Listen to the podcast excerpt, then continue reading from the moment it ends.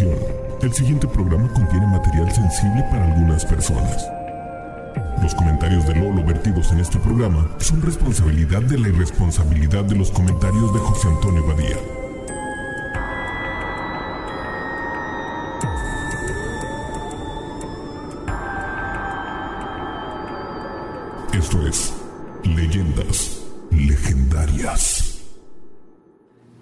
Bienvenidos a Leyendas Legendarias, el podcast en donde cada semana yo, José Antonio Badía, le contaré a Eduardo Espinosa y a un invitado especial casos de crimen real, fenómenos paranormales o eventos históricos tan peculiares, notorios y fantásticos que se ganaron el título de Leyendas Legendarias. Hoy en la silla legendaria, Lolo. Yo no estoy en la silla ¿estás listo legendaria, para, estoy- pero estoy listo. para, para el gran invitado que tenemos hoy? Claro. Tenemos a Manuna. ¿Cómo estás? Manana? Ay, bien, es que oí legendarias y historias legendarias y me puse muy serio, pero, Ponte un poco serio, esto va a estar pero todo tenebroso. bien. Es- estoy bien contento, mira, de estar aquí en Ciudad Juárez, ciudad fronteriza. Ya fui a conocer la línea y todo bien, mira. Excelente. Oye, y si no lo conocen, está en Netflix, Es está en no Amazon. internet. Sí, básicamente lo único que le falta es un especial en Cartoon Network, ¿no? Para que ya Me encantaría. cubras ¿eh? todo. Me encantaría, soy muy fan de Cartoon Network, la Yo verdad. también. Sí, salgo de todo ahí, que en tu Blim, que en tu Claro Video, que en tu este Amazon, que en tu Netflix. Ahí estoy en todo. Que en tu yo. Roku En pirata. tu Roku Pirata, Comedy Central, YouTube. Ay, a Holly, a Holly de todos los moles. ¿Cómo debe ser? Como debe ¿Cómo ser. Pues miren, hoy les voy a hablar del parálisis de sueño, mejor conocido en México como se te subió el muerto. Ajá. En Indonesia lo llaman diguentón o la opresión. En China se le conoce como beiguinja, retenido por un fantasma. Y en Newfoundland, en Canadá, le llaman mare o yegua en español, que justamente es de donde viene el término nightmare o pesadilla en el idioma anglosajón. Es una pesadilla es que se te sube una yegua y no puedes dormir. Ajá, en referencia a esta criatura demoníaca con cabeza de caballo que casualmente llega y causa malos sueños. Todas las culturas tienen su propio término para este fenómeno que afectará por lo menos una vez en la vida a 60% de la población.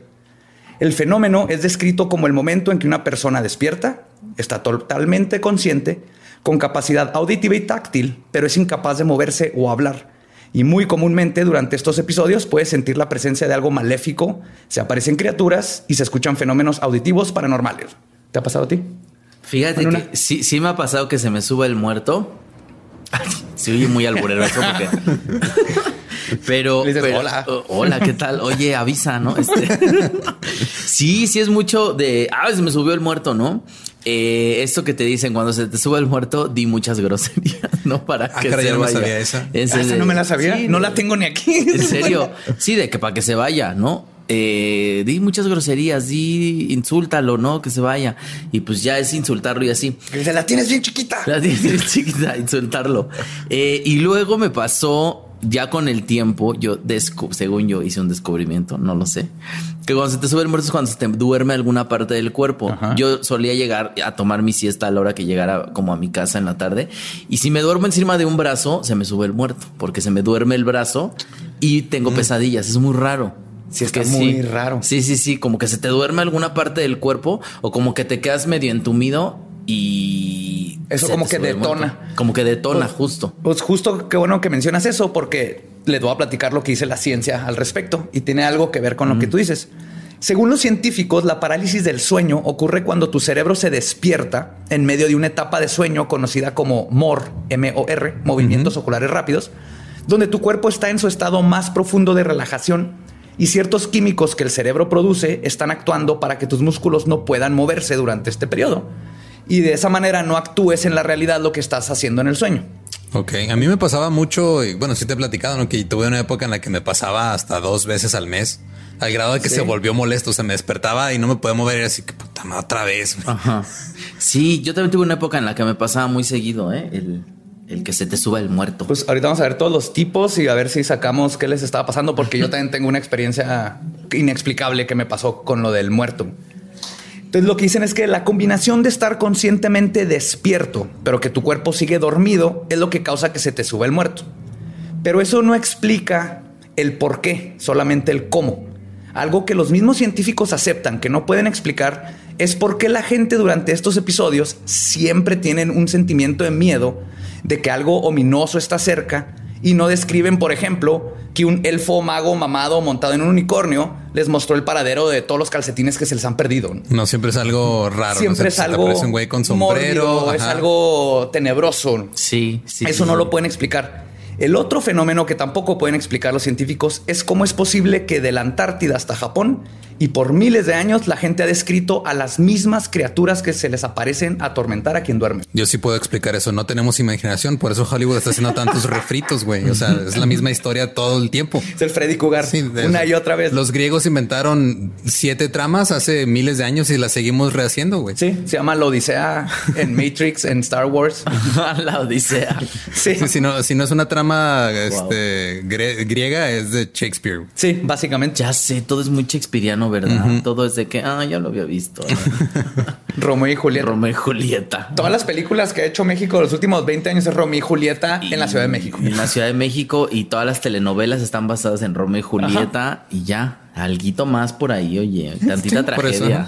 Por eso, no, no, me sorprende que todo el mundo vea lo mismo, porque estamos acostumbrados a las mismas historias. al arquetipo. Sí, ya. Saber si, si ahorita que te mencione las historias, cambias un poquito de parecer, porque está muy interesante porque es justo de estas entidades en las que me voy a enfocar. Pero como son muchísimas y tienen diferentes nombres dependiendo del país de donde vienen, decidí primero acuñar el término ETNs, entidades de terrores nocturnos. Ok. Así las voy a llamar en general. Es un ETN, ¿no? ¿Y qué autoridad en la materia te dio permiso de llamar cosas así como mis deditos en el teclado y mi necesidad de englobar todos en un... Porque no nomás hice eso. Para referirme a ellas, les voy a decir ETNs y luego me dediqué a clasificarlas dentro de seis categorías generales. Después de leer de todas, de todos los mundos, eh, encontré que la gran mayoría caben dentro de seis categorías primarias. La primera es la categoría que llamo la vieja bruja. En Estados Unidos le llaman Old Hag o Night Hag. Es conocida en Brasil como la pisadeira. En África le pusieron el nombre de Ogun Oru, que significa guerra nocturna. Y en Hungría se conoce como Bosoranki. Y en México es Verónica Castro, ¿no? ¿En México qué es? Pues yo creo que sí. Verónica es mi amiga. ¿eh? No oh, Perdón, este, vamos a cortar eso. Perdón, vamos Verónica. A, vamos a sustituirlo por un nombre diferente. Yuri. No, no, sí, no sí, tiene más sentido que sea Yuri, la verdad. Creo que tiene más sentido, exacto. Mucho más. Un poquito más. Así es como absorbe. De hecho, Yuri se comporta como un old hack. Ahorita van a ver. Consiste en que durante la parálisis, una mujer generalmente vieja, descrita a veces como alta, delgada, con uñas y dígitos sucios y largos. Que se la pasa maldiciendo la primavera. una nariz afilada y ojos rojos se aparece ya sea al pie de la cama o se sienta a un lado de ti donde puedes sentir cómo se, deprime la, cama o inclusive a veces se, se pone sobre tu cuerpo y quien según el folclore puede absorber tu energía para recuperar juventud. Eso explicaría Yuri. Eso explicaría Yuri muy cabrón, sí. Generalmente clavando sus dedos en tu pecho o cuello a veces es enviada por un tercero, por medio de una maldición generalmente hecha por una bruja o un brujo. Su manager. Para atormentar a la persona. Creo que acabamos de descifrar quién es, descifrar quién es la old la vieja bruja. Algo que fue reportado que le sucedió a Bridget Bishop durante los juicios de Salem, de hecho. O sea, Bridget Bishop, una de las que atacaron las brujas de Salem, que, que habló en contra de ellas, dijo que le pasó eso, que veía a la old hag. Que había una bruja que se le que la atacaban en las noches y, se las mandaban las brujas de Salem. Estamos seguros que no era su suegra. No, nadie está seguro, pero de todas maneras quemaron a todas para que no hubiera duda. Más fácil. Puta. Sí, claro, o sea, porque es, la solución. Ah, la religión. No sé explicar algo, vamos a quemarlos vamos a, a quemarlas a todas, como a las mujeres que abortan ahora las van a quemar. Ándale, así. Ay, no, Dios mío. Más fácil. Vámonos. En una, en una escala de uno Nuevo León, ¿cómo andamos? ¿Cómo, ¿Cómo, amaneció la alerta retrógrada hoy? no, Nuevo León está a uno llegar a Salem, Massachusetts. Está a nada de llegar a Salem. Eh, o sea, ya la próxima encuesta llegan ahí a eso. La próxima encuesta van a ver si se ponen o no sombreros de puritano. Exacto. Y si regresan los cinturones de castidad. Vas a ver. Es quizás la más aterradora de todas las entidades sobrenaturales que te puedes topar cuando estás bajo el efecto del parálisis del sueño. Y todas las culturas coinciden que su visita siempre tiene malas intenciones. Me puse a buscar experiencias personales de gente que comentó en videos o blogs que hayan tenido con las diferentes entidades para poder darles ejemplos de cada una. Que de hecho yo tengo unas que ahorita les contaré. Pero les voy a dar un par de ejemplos de un ataque por una vieja bruja. GOW Straw-Berry comenta: Me pasó que estaba quieto en cama, sin poder moverme. Al principio pensé, ¿esto es real? Y sí, me estaba pasando. Fue mi primer parálisis del sueño. Sentía que no podía moverme por más que quisiera. Ni podía hablar ni gritar. Eras vos y tus pensamientos. Sentía que una persona me tiraba los pies para abajo mientras que a su vez alguien me ahorcaba y sentía el peso en mi hombro derecho. Yo me encontraba mirando el techo. Sentía que no podía respirar y tuve que estar y sentía que estaba muriendo. Intenté todo para despertar y seguía quedándome sin aire. Tuve que rezar el Padre Nuestro. Se me ocurrió hacerlo y desperté. Fue una sensación horrible y desconocida hasta entonces. Me desperté con el corazón a pleno y sudando. Se me olvidó comentar que mientras me pasaba esto sentí unas uñas garras en mi cuello y cuando me desperté las seguía teniendo y se las mostré a mi familia. Eso no es parálisis, es una peda con Bacardí, güey. ya bien cruda y el güey llegando a su casa. ¿eh? Natalie Andrea cuenta, la parálisis del sueño más fuerte que tuve fue que estaba dormida y como mi, mi cuarto queda en el segundo piso, en el primero estaban haciendo fiesta. Y como eso de las tres, casi cuatro, entró la parálisis. Sentí que algo me subía por las piernas, como una mano. Luego se quedó aplastándome el pecho, muy fuerte. Un buen rato. En ese momento empecé a mirar a todos lados y miré al frente mío y se asomaba una vieja horrible que se reía de una manera malvada. Sentía que me iba a hacer daño, o hasta peor, que me quería robar el cuerpo, entre paréntesis, sacar mi alma para que entrara en ella. La cosa que empecé a rezar y me desperté con miedo a moverme, de que ella aún siguiera ahí, pero en la orilla de la cama. Duré así como 20 minutos sin moverme, estando despierta todo el tiempo hasta que tomé valor y salí corriendo llorando a contarle a mi mamá. Todo esto pasó con la luz encendida. Perdón que ahorita ves que está, lo escribió en mayúscula. Ah, Entonces asumo que estaba gritando. Asumo que ah, estoy que era un poco estoy citando. La segunda categoría de ETNs es la que denomino como personas de penumbra. ¿Sí?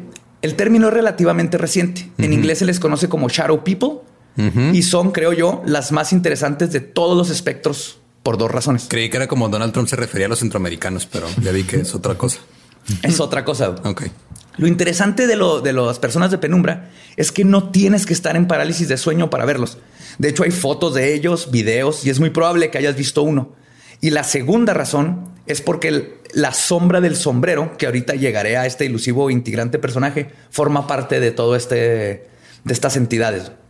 Entonces, la gente de penumbra o personas de penumbra son entidades completamente negras que muchas veces se ven en la periferia de la vista. No sé si te ha pasado, Manuma, que ves una sombra que pasa alrededor y cuando la quieres ver no está. Pero esto es algo que todo el mundo lo reportan. Mira, no sé si me ha pasado. Lo que pasa es que yo eh, trato de no ponerle mucha atención a esas cosas porque me da mucho miedo. Mejor las ignoro. Las ignoro y digo, ah, sí, ya fue una sombra. Voy a continuar con mi vida, ok, ya. Falto sal. Falto sal. Mm, voy a limpiar mi casa y ya.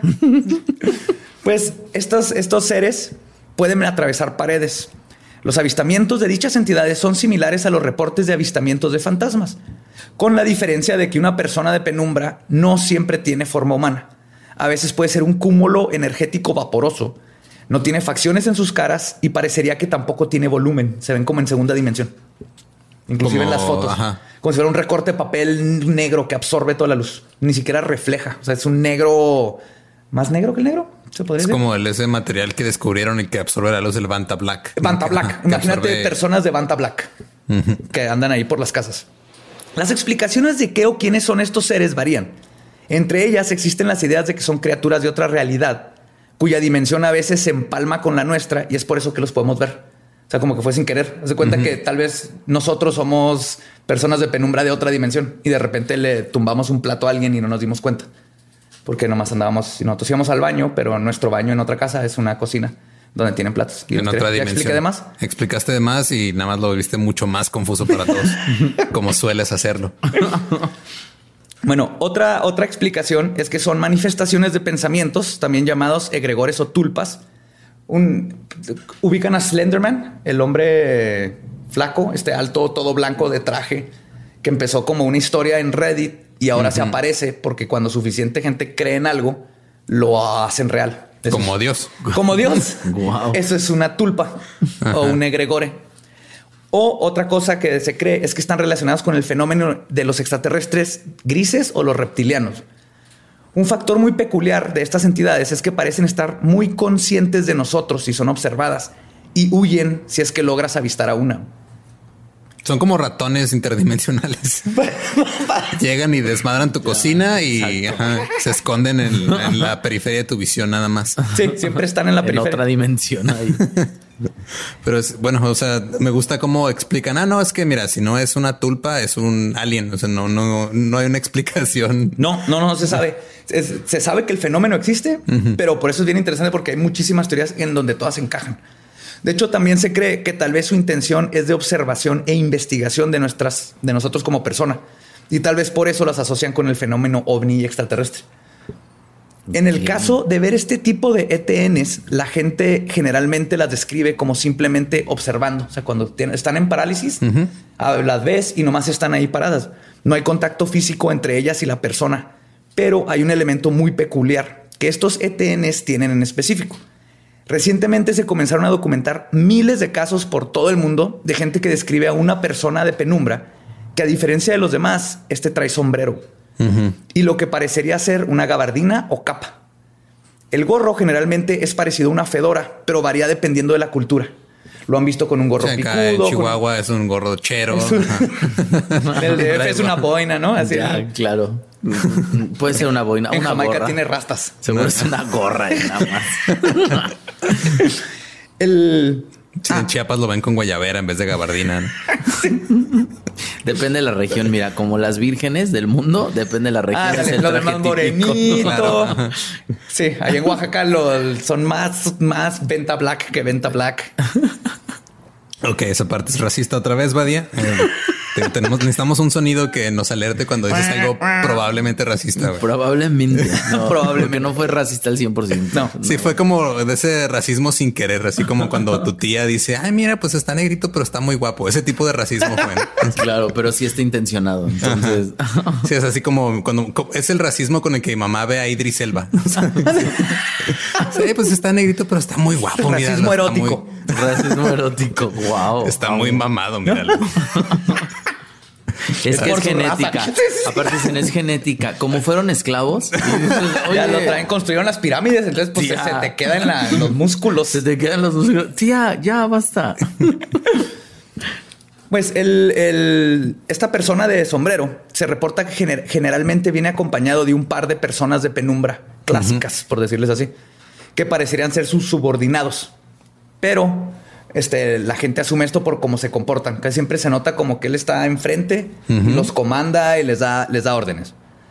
Un ejemplo de un, de un, encuentro con este tipo de ETN viene de Rinel Boy, que nos cuenta. Ayer, 14 de febrero del 2019, acaba de pasar, me pasó y es la cuarta vez que me pasa. Anteriormente solo no me podía mover. La cosa es que me volvió a pasar cuando estaba acostado en la sala, porque duermo ahí. Y por debajo de la mesa se ve hasta la puerta y pude notar como un bulto negro entró a la casa. Entró al cuarto donde mis ojos dejaban ver y luego se sentó en un sillón donde solo podía ver sus pies. Yo empecé a rezar, nunca lo hago, pero como no sentí esa presencia buena, cuando iba a mitad del Padre Nuestro, ese bulto se levantó y caminó y se puso detrás de mí y lo hizo susurrarme como diciéndome algo. En el momento que se fue, desperté y estaba con la piel de gallina hasta los pies. Güey, ya te cortaron el Netflix. no has pagado el ¿Te quieres cambiar? Pero está, o sea, está chido como van varios que dicen yo jamás rezo, pero en esta, esta vez sí tuve que rezar. Es que se te, sale el pinche diablo en la casa y va, todo es católico. Todo el mundo es católico, claro, justo justo rezas ahí, no sabes ni de dónde empiezas a rezar, mezclando el himno nacional con el Padre Nuestro. Padre Nuestro, mexicanos a la guerra, amén. Padre Nuestro, grito de guerra. Grito de guerra. Bandera de México. Déjame en paz, Déjame en paz. Y sí, justo, mira. Y qué feo que fue el 14 de febrero y aparte ahí bien solo el güey. Fue el fantasma de su soledad. Fue el fantasma de su soledad ahí diciéndole otra vez, estás solo otra vez. De hecho está bien, está bien bonito porque en los tibetanos tienen eh, su, su ETN, es tu propia depresión y malos sentimientos representada físicamente que viene como a decirte, eh, güey, la estás cagando. aquí estamos, la sigues cagando. La sigues cagando y aparte te va a asustar. Todo y te va a asustar. No te va a dejar dormir.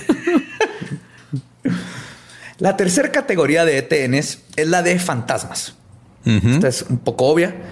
Aquí entra justamente el término mexicano de se te subió el muerto, ya que se cree que es el alma en penitencia o pérdida, o perdida, perdón, la que se postra sobre tu cuerpo. Esta categoría es muy común en las culturas asiáticas. En Japón se le llama kanashibari, que literalmente se traduce a aprisionado por metal, ya que se cree que el fantasma utiliza cadenas para sostenerte. En chino se llama guiya shen, que significa fantasma que se presiona contra el cuerpo.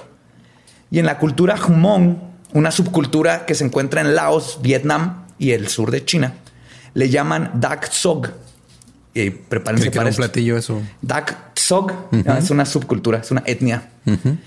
En 1977, este espíritu cobró la vida de 116 hombres y una mujer refugiados que llegaron, de los llegaron a los Estados Unidos. Ah, cabrón, ¿cómo? Un momento. ¿Qué hacía una mujer con 110 hombres? Pasándosela bien. Pasándosela cabrón, ¿eh? Las demás mujeres sobrevivieron. Nomás fueron 10. Vienen ciento... Bueno, venían varios, como 300 refugiados de Laos a Estados Unidos en el 77. Llegando a Estados Unidos, se murieron 116 hombres perfectamente saludables con un promedio de edad de 33 y una mujer mientras dormían. Ahorita me voy a meter más al tema. Seguro, que no fue el monóxido de carbono. no, porque por los próximos cuatro años los Hmong morirían bajo las mismas misteriosas circunstancias. En 1981, 26 hombres saludables murieron de nuevo. Testigos cuentan que habían escuchado a las víctimas emitir gruñidos y sonidos de terror antes de morir. Y que además las víctimas llegaron a contar de estar sufriendo terribles pesadillas durante los días previos a su muerte.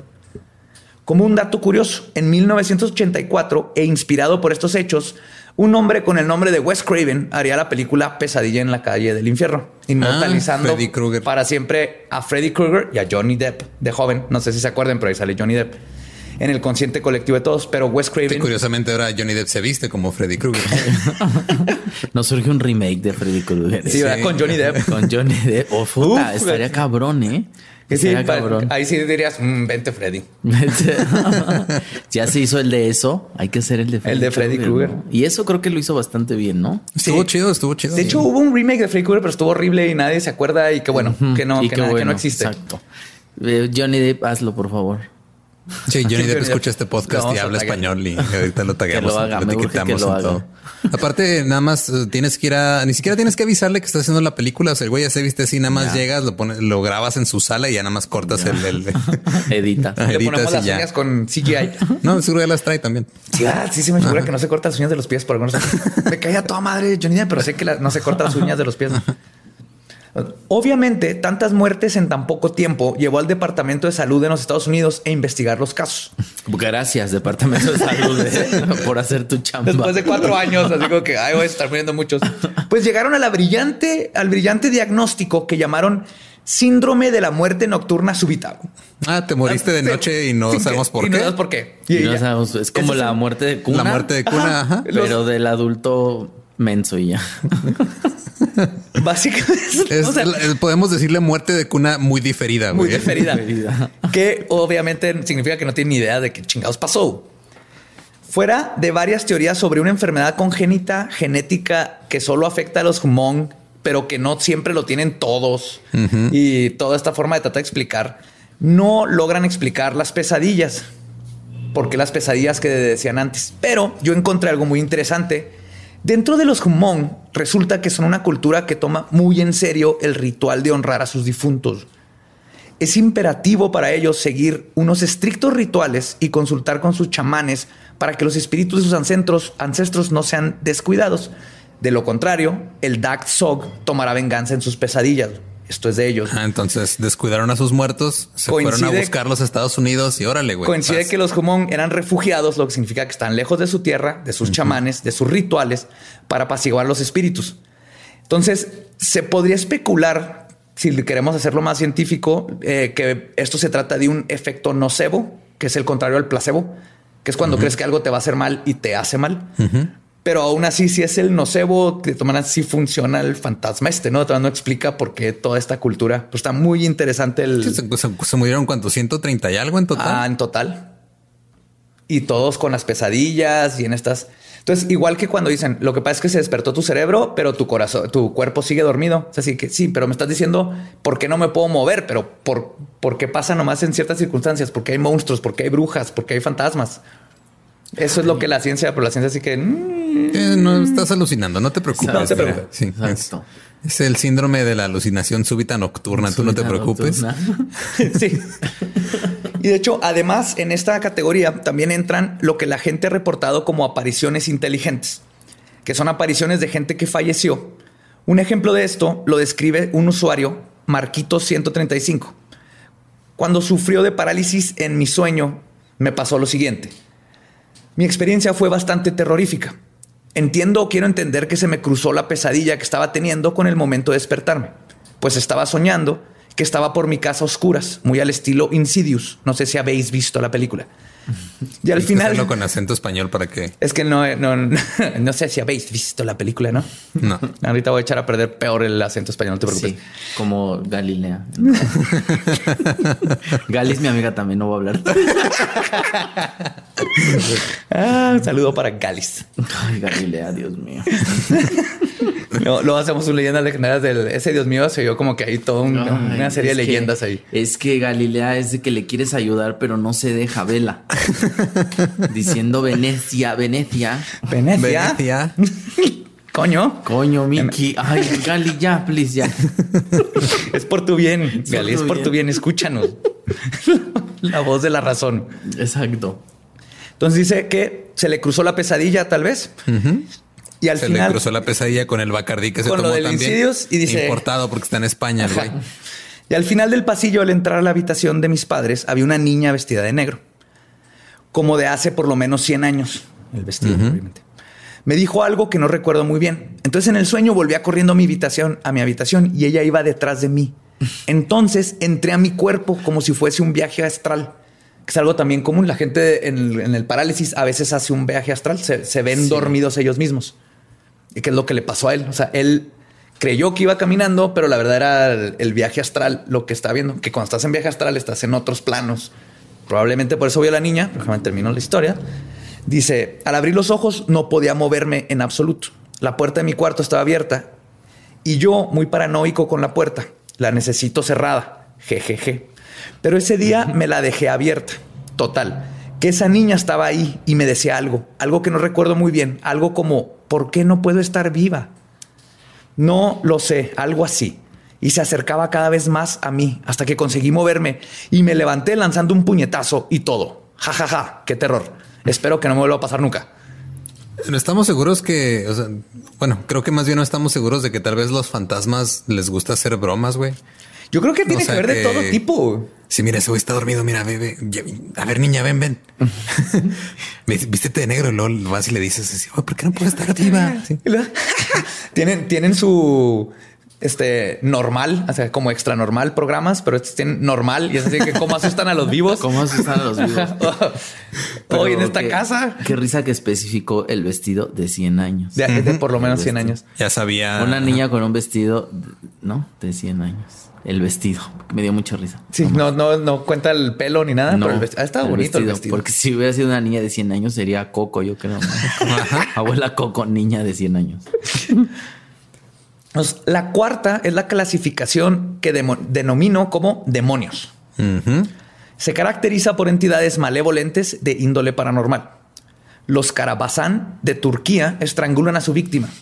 En Pakistán consideran que estos encuentros están relacionados con un shaitán, el adversario, o satán, como lo Satán, conocemos ah, acá. Con razón rima. Que contrario a la creencia popular, no es un superdemonio con cuernos que vive en el infierno, sino que así se define a varios tipos de demonios. Sí, o sea, son los shaitán. En la Biblia no hablan de un solo demonio. Cuando dicen shaitán es un adversario, es un diferente criatura. Ok. La otra es el jinn, que el- también lo conocemos como el genie, el que te cubre, el que cumple deseos. Pero esta criatura es, es este. El Sugar Daddy. es el Jude, pero puede ser bueno o malo, es el ¿no? Sugar Daddy, ¿no? Ese es el que te cumple los deseos, güey. Sí. El Puede ser sugar. bueno o malo. O el Ifrit, que es una entidad particularmente notoria en estas partes. Y la gente utiliza amuletos llamados tawiz contra él. Este tipo de ETN tiene la peculiaridad de que su modus operandi es causar el más miedo y pánico posible. Ahorca, grita y causa un sentimiento de miedo inmesurable. ¿Con qué propósito? Nada más por chingar. Porque son demonios, porque eso les tocó en el te toca un jale, a ti te toca jalarle las piernas a alguien si la saca de la cama, a ti te toca sacarle un pedo a la gente cuando le da parálisis. Sí, me imagino el güey así en, en, su otro plano donde vive, así de ah, puta madre, van a ser las ocho, tengo que ir a trabajar, güey. Ahora quién le tengo que gritar mientras duerme. a estar bien chidos. Nadie va a pensar en eso. Los que se van al infierno, así que ¿qué te gustaría? ¿A quién quieres asustar? Hijo, a los pinches vatos del Instituto México y te mandan para allá y te dedicas a asustar gente. No está tan mal. No está tan mal. Y tienen whisky y ahí está Freddie Mercury, David Bowie y Frank Sinatra. y Chespirito. Y Chespirito. Qué risa tener a Chespirito, ¿no? Entre tus amigos ahí contándote humor blanco, nada más. ¿Y tú por qué estás aquí, Chespirito? Yo, en la cultura pashtun le llaman kapasa con KH. Kapasa, kapasa. ¿Qué pasa? Que suena como un portugués diciendo qué pedo. Sí. de hecho, lo describen como un espíritu maligno sin pulgares. Entonces intenta ahorcarte, pero como no tiene dedos gordos, no puede asfixiarte correctamente. Por eso sobrevive su ataque. No tiene pulgares y nada más te, y nomás, nada más. Y nomás gritas, ¿qué pasa, güey? ¿Qué pasa? ¿Qué pasa? ¿Qué pasa? ¿Qué pasa? Yo conocí a un, güey sin pulgares una vez. Sí, es comediante, ¿no? Sí, David Albiter es muy bueno. Güey. ¿Cómo agarra el micrófono? No tiene pues, con los cuatro dedos que tiene. Ay, sí, me da un poco. es muy gracioso, búsquenlos. ¿Sí? ¿Sí? ¿No lo has visto? No, nunca. Es que tiene. He visto que no tiene pulgares. nunca lo he escuchado. No lo has escuchado porque te, nada más te pones a ver su humano y no escuchas su rutina. Digo, oh Dios mío, ¿cómo le hace? Tiene un chiste muy chido. ¿Cómo le hace? Pues es que ya hay Uber. Antes estaba difícil pedir ride, pero ya no necesita. No podía sacar el pulgar para pedir ride. Ajá, ya con Uber. Ya con Uber, ya. ah, no, espérate. No, ya nos metimos en otro problema a pedir Uber. No, pero yo cuando lo vi, este, su chiste de que quería aprender lenguaje de señas, pero le faltan letras, es, hermoso. wow. qué gran chiste. bueno, pero es justo dentro de esta categoría de demonio que es donde lo que me pasó a mí. Que yo estaba, estaba en mi cama. Yo nunca había tenido este, parálisis de sueño, a pesar de que ando metido en todas estas cosas y me encantan. Pero un día estoy soñando que estaba en una casa y algo me agarra la pierna en mi sueño. Cuando abro los ojos, tengo la pierna arriba, como en mi sueño la levantó, como si me fuera a levantar al techo. Cuando abro los ojos, tengo la pierna hacia el techo y veo claramente como algo oscuro con ojos medio blancos que alcancé a ver, suelta mi pierna cuando veo que abrí los ojos y se va a la esquina del cuarto. Entonces, yo en ese momento lo que me despertó fue mi corgi que estaba en la cama ladrando como loca, que nunca le he visto ladrar. Y yo no me puedo mover. O sea, me despierto con la pierna así. Cuando me sueltan, se cae mi pierna y yo estoy paralizado. ¿En qué términos quedaste con tu exnovia, güey? creo que tiene algo que ver, mira. Sí. Pues mientras yo estoy tratando de despertarme, el corgi está furioso, brinca arriba de mí como para protegerme, ladrando. Veo, no veo ya, la sombra se pierde en la esquina, pero siento cómo baja abajo de la cama y el, el corgi va, ladra hacia abajo, se quita como si algo la quisiera agarrar. Hasta se cayó a la cama en una de esas, como si le tiraron el zarpazo. Sí, porque no tiene patas. Tiene dos centímetros de pata. Obviamente se Bastante ágil ¿eh? para esos dos centímetros. para tener dos centímetros de pie. Pues resulta después de un rato empecé a ir como un, una nota así de abajo de la cama. Veía al corgi y en eso me pude soltar, me desperté y me desperté, agarré al corgi. Entonces no estaba soñando todo esto, porque cuando este, agarré al corgi, seguía ladrando, se fue al closet a ladrar por días el corgi no pasaba por el closet después de que pasó esto. Y le sacaba la vuelta, no pasara lo que pasara. Y finalmente pues, tuve que hacer ahí como un ritualito con un plato budista y palabras y todas esas cosas. Claro, cosas que hay en tu casa. Cosas que hay en mi casa. y ya el corgi volvió a pasar por ahí. Aquí lo que se me hace más, aparte de todo lo que la ciencia no puede explicar, es, ok, yo estoy paralizado, estoy alucinando. ¿Y el perro? El perro estaba viendo y reaccionando exacto. Es más, él me despertó con los ladridos y, fueron un buen par de minutos, fueron como unos cinco minutos que estuvo reaccionando y brincando algo. Entonces ahora explica por qué el perro está viendo mis alucinaciones. Porque fumaron lo mismo en la misma hora, güey. Se borregueó. Andaba bien borreguía. Pobre perro ahí, oye. No, o sea, a mí digo, a mí me pasaba mucho que me despertaba y no me podía mover. Y no recuerdo haber visto algo. O sea, no recuerdo alucinaciones. Lo único que sí recuerdo era como un sentimiento muy, muy cabrón de ansiedad. Sí, porque no te puedes mover. Sí, era. Sí, de opresión, como que no puedes mover y estás ahí como todo oprimido, ¿no? Sí, o sea, me sentía como, pues, como, la mujer en estos tiempos, básicamente oprimida, no me podía. Nos como socialmente. Mujeres y homosexuales. Ándale así, así, chingada madre, porque. Pero, eh, o sea, no recuerdo. Sí recuerdo que de repente estaba soñando algo y me despertaba. Yo tengo un problema que rara vez me acuerdo de las cosas que sueño aunque lo intente y he intentado de eso que te dicen, ah, despiértate y anótalo. No me ha funcionado mucho. Este, pero sí me acuerdo que siempre había un sentimiento como que estaba soñando algo fuera de la norma, algo como que diferente y luego nada más me despertaba y no me podía mover, pero llegó al punto en el que se volvió ya como inconveniente y de que, ah, puta madre, otra vez no me puedo mover. Ok, me espero poquito.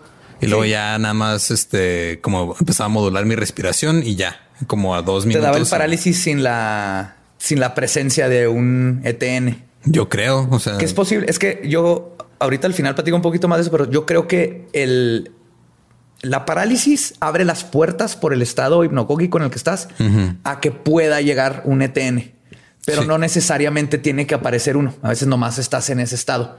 Creo que ese estado te lleva al otro, pero al mismo tiempo también los ETNs pueden de repente causar esos estados pero es la llave, el, la parálisis de sueño. Yo nada más sé que ese estado mental estás eh, abierto a otras frecuencias. Sí, creo que estás abierto a otras frecuencias y a otros planos. Entonces es cuando aprovechan. Este es el momento en donde este personaje. Y hay unos que sí creo que son capaces de forzar ese estado, como los para algo hacen cuando estamos en ese, ya sea los demonios. Yo nada más sé que, o sea, me afecta un chingo mi autoestima el hecho de que ningún pinche demonio quiera aterrorizarme poquito, güey. bueno, a mí que no se me Creo que también tiene que ver con justo con la paz, con la paz mental y espiritual, porque luego cuando traes ahí un chingo de demonios, ¿no? Como que está no, de hecho, ahorita lo que conté yo mío que dijiste de mi ex, yo sí por un tiempo dije esto, esto lo mandó mi ex, esto no es común. O sea, yo sé, yo juego con estas cosas, no juego, las estudio y las digo, yo sé lo que hago cuando pasó esto, así que esto no fue mi culpa. Esto viene de más allá porque está muy, muy extraño. Es otro factor que yo agrego a por qué son siempre seres malos, por qué se repiten en todo el mundo y por qué hay animales. Si a alguien más le ha pasado que, que noten que en un parálisis su animal reacciona, su gato o su perro, mándenos mensajitos. El gato no va a reaccionar porque el gato le, vale, madre.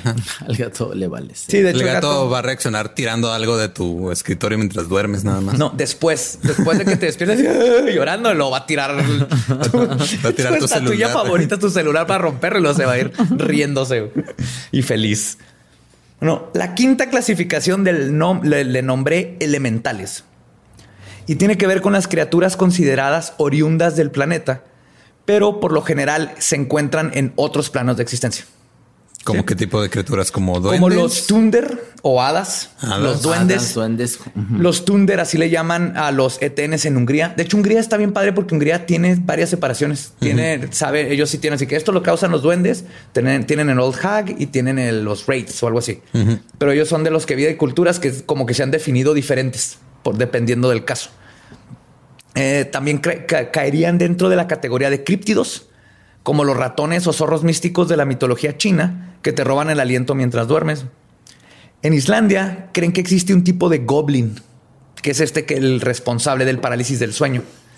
Y en Cataluña tienen la pesanta, que es, y cito, ahí te va Cataluña, sigue, sigue a arruinar otro acento. y cito, es un perrazo negro, grueso y pesado cual plomo, intensamente peludo, con una terrible pata de hierro, con la que zurra cuando haya su paso, de noche por la calle. Pasa por el ojo de las cerraduras y por debajo de las puertas.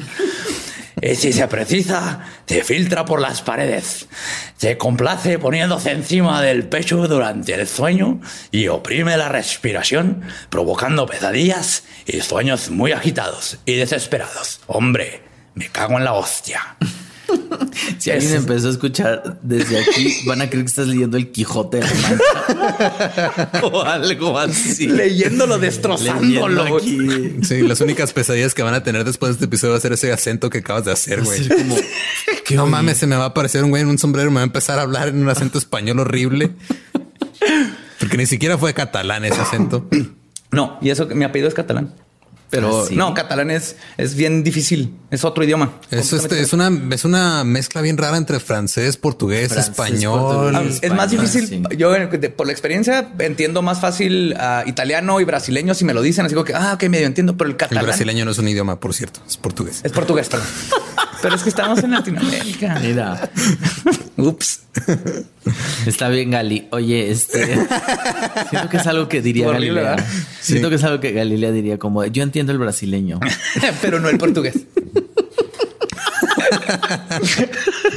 Ay, Dios mío. Bueno, la sexta y más sexy tiene que ver con la categoría de la sucubo y los incubo. Y no estoy hablando de la banda noventera. No, no estás hablando de incubus. No, no, no, no, no. Seguro. Segurísimo. Pero de ahí tomaron el nombre. ¿El sucubus es la que se embaraza de ti? Mm, no exactamente, pero nada más. Ah. Es, la misma criatura, nomás la sucubo es la femenina y el incubo es el masculino. Ok. Básicamente. les voy a explicar. Estos ETNs tienen la finalidad de copular con la víctima para robarle su energía sexual o esencia vital. Entonces no es que se embaracen, nada más te quitan tu ah, energía sexual. como tu ex. como cualquier ex. Nada más se acuesta contigo para quitarte tu energía sexual. La nueva palabra para ex es, mi sucubo, mi incubo. Bueno, yo soy la ex. Normalmente. Tú eres el incubo. Yo soy el incubo, mira. Se, describe, se describen casi universalmente como seductoras, mujeres o hombres desnudos o con ropas muy pequeñas y reveladoras, con una belleza no terrenal, a menudo con alas demoníacas. La súcubo más relevante, ya que en algunas culturas es la primer súcubo y es la madre de todos los demás súcubos e incubus, es Lilith, mejor conocida como la primera esposa de Adán. Claro. Y aquí es donde les tengo que dar una pequeña clase de catecismo que no les dan en la iglesia porque de seguro dijeron como que la primera. Resulta que en el Talmud una colección de textos del judaísmo antiguísimo, Lilith es mencionada como la primera esposa de Adán, quien fue creada al mismo tiempo que él y del mismo barro, que tiene más sentido, ¿no? Que crea los dos. La historia cuenta que Lilith dejó a Adán porque exigía ser tratada como igual. Incluso menciona que la gota que derramó el vaso fue que Adán era un puritano y que solo quería tener sexo en la posición de misionario. Y es donde Lilith le dijo, ¿sabes qué, güey? Ya ya estuvo. Sabes que así no me vengo, cabrón. O sea, ya o sea, mínimo volteame. Luchó por sus derechos. Lilith es la representación de, la, equidad desde el día desde el inicio de los tiempos. Ajá. De hecho, es un símbolo. Ahorita lo mencionamos, es un símbolo de, esta pelea por la equidad. Por lo mismo. Obviamente, esta parte del Antiguo Testamento fue removida en algunos de los concilios donde editaron la Biblia y tiene mucho sentido porque una mujer igual al hombre con los mismos derechos no pintaba muy bien para el mensaje que la iglesia quería propagar, ¿no? En, ese, en esos tiempos de que... En esos tiempos y en estos tiempos todavía, güey. y de hecho, por eso Lilith se usa como símbolo del movimiento de equidad. Y aunque quitaron la parte de Lilith de la Biblia, aún puedes encontrar rastros de ella. Cosa que me metió en problemas por descubrirlo y preguntar sobre eso cuando está en el Instituto México en secundaria, que mencionaba. Escuela Católica. Escuela Católica ahorita, si tiene una Biblia por ahí, búsquenla. Resulta que en Génesis capítulo 2, versículo 22 dice, esta sí es hueso de mis huesos y carne de mi carne, refiriéndose a que Lilith fue hecha de barro como él. Eva, a diferencia, fue hecha a partir de Adán. Entonces quitaron la parte de Lilith, pero dejaron la parte donde Adán dice, ah, ahora sí, esta es. Sí, esta sí viene de mí, esta sí, la voy a poder controlar. Así es, y por eso queda todavía, se les quedó ese pedacito, se les Sí, obviamente, si vives en México es muy probable que haya una Biblia en tu casa. Sí. Esas, eh, ajá, Ve y busca esa parte. Y luego ve y pregúntale a tu sacerdote más cercano. No se crean, no se acerquen, no se acerquen. Niños, no se acerquen. Y encontré una historia buenísima de un encuentro de un incubo en un comentario de YouTube. Ok, a ver. Me encanta. Siempre, siempre hay oro en los comentarios de YouTube, güey, siempre. Denise Vázquez comenta. Me desperté. Acuérdense que esto estoy citando, entonces así estoy leyendo Tal verbatim. cual. ¿Verbatim? Verbatim. Verbatim. Me desperté, abrí los ojos. Yo seguía acostada, pero no me podía mover. Empecé a sentir que había alguien más ahí y que no lo podía ver. Hasta que empecé con mis, ocho, con mis ojos a buscar, a mirar por todos lados. Hasta que miré al lado de la puerta principal a un chico. Recuerdo cómo era y todo. El cabello de él era negro, pero negro intenso. Sus ojos eran como los míos, pero azules lindos. No sé a qué se refiere si los de ella son azules o no, pero y su piel Azules era feos. Eran, los de ella eran azules feos. pero feos. Era azul de ese de azulejo de baño sucio, güey. Con mo. Mo blanco. Hay mo blanco en azulejo. ah, Qué miedo. Si, tienen mo blanco en el azulejo, sálganse de ahí. Hablen un profesional. Eso no está bien. Negro no hay tanto problema. Ese vivimos todos mexicanos todos los días. El cabello de él era negro. Ah, perdón. Y su piel era un tono más que el mío. En pocas palabras, lindo. Pero me dio miedo al verlo. Él me miraba, pero yo no podía moverme. No hablaba ni nada. Entonces lo miré acercándose. Cerré los ojos porque sentí algo horrible en el pecho. No podía respirar, pero abrí los ojos y él estaba encima de mí, besándome o no sé qué. Pero de repente tenía mucho calor y miedo, quería moverme. Él se reía mientras hacía eso y me decía al oído que él no me iba a dejar en paz, que me quería o no sé, pero que él no me iba a dejar, que me iba a seguir dando a donde sea. Yo lloraba porque lo demás no lo podía mover y él solo me sonreía de manera burlona. Y cerré los ojos hasta que en la vida real, o no sé, abrí los ojos y me toqué la cara y tenía mis lágrimas. Y me podía mover y me sentía húmeda. Miré para dónde estaba el chico y sentí que estaba alguien ahí. Me levanté al baño y en efecto tenía calor. Estaba húmeda y tenía lágrimas. Y me miré al espejo y sentí que alguien detrás de mí estaba mirándome, pero no lo miraba yo a él. Mm, o sea, tuvo un sueño húmedo bien intenso con un incubo Ajá, sí. y no tienen idea de que era un incubo. Pero creo que los incubos y sucubos deberíamos de aprender cómo invocarlos, ¿no? Sí, estaría chido. Qué mejor de vez manera. En cuando, ajá. No te cobran, No te cobran y tienen belleza sobrenatural y hermosa y Solo ojos vivido, más azules que los de más lindos que los de Ojos Denise, azul lindos. más que los de Denise. Y ese es el te- incubo ajá. y sucubo.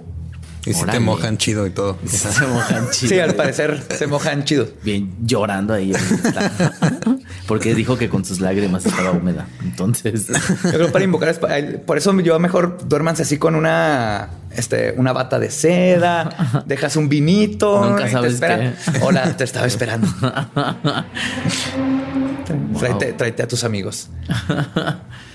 incubos. Entonces, en general, lo que el, lo que más me llama la atención de todo esto es que a todos, 60% de la población le sucede. Todo el mundo lo conoce, tiene diferentes nombres, hay categorías, se repiten en todo el mundo los diferentes categorías, ¿no? O sea, la, hay la, o la vieja, hay el demonio, hay el, el elemental, en todos lados. Y se me hace muy curioso que todavía sea algo que dudemos como que se puede explicar 100% con, con lo que pasa en nuestro cerebro. Y es a lo que iba ahorita. El estado hipnogógico, que es cuando estás entre dormido y despierto. Ese es el estado que buscas cuando practicas la magia, por ejemplo, que la magia es hacer que tu voluntad se haga realidad, porque es el estado en donde estás ni dormido ni despierto. El ego, la parte lógica, está apagada.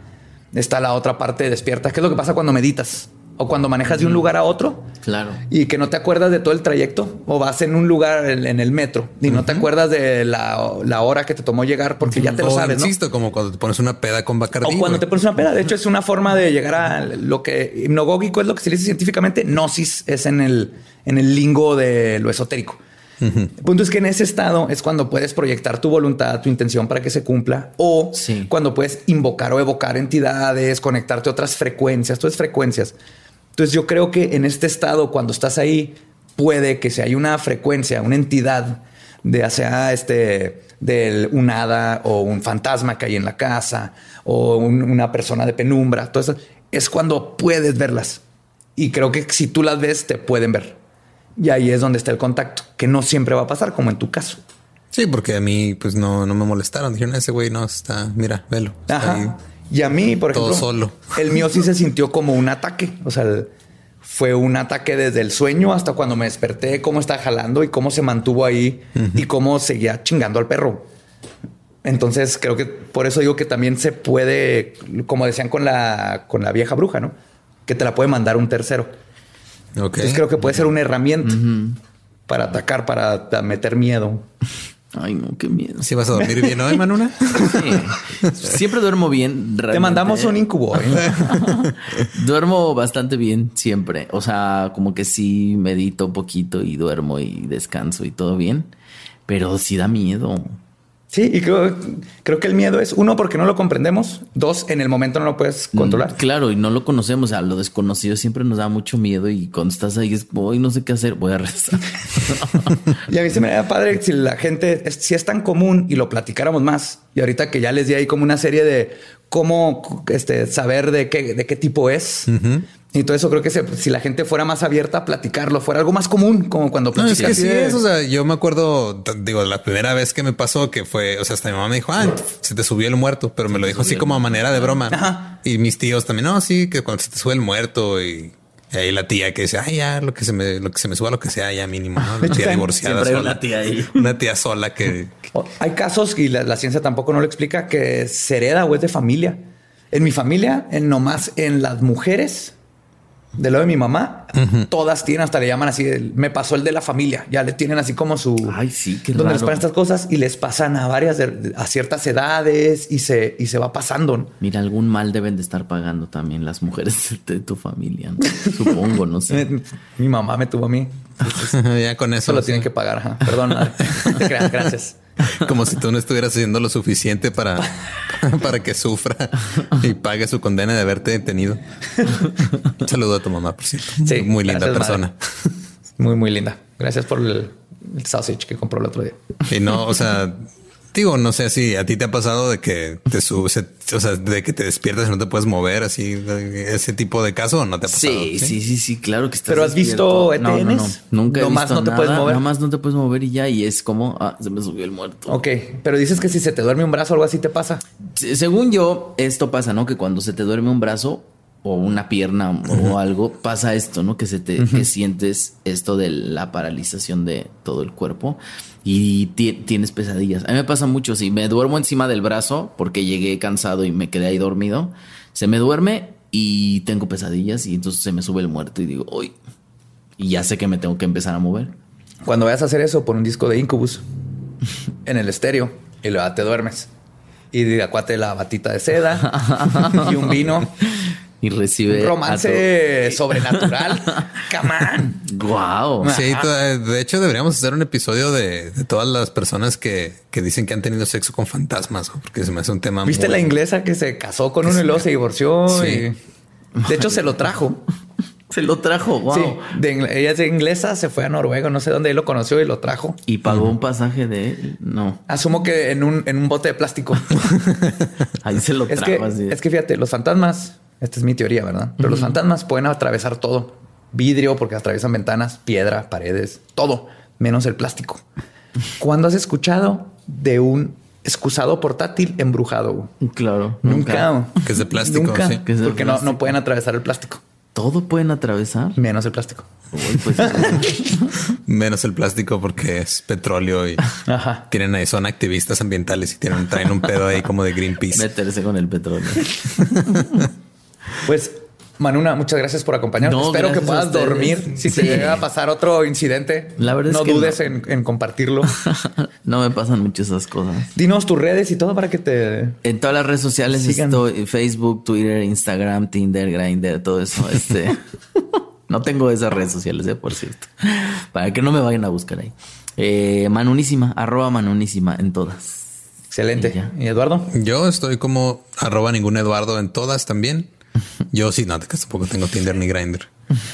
No, no tengo Tinder, tengo Grindr. tampoco tengo Tinder ni Grindr porque no me dejan. Y yo estoy como el va diablo en todas las redes.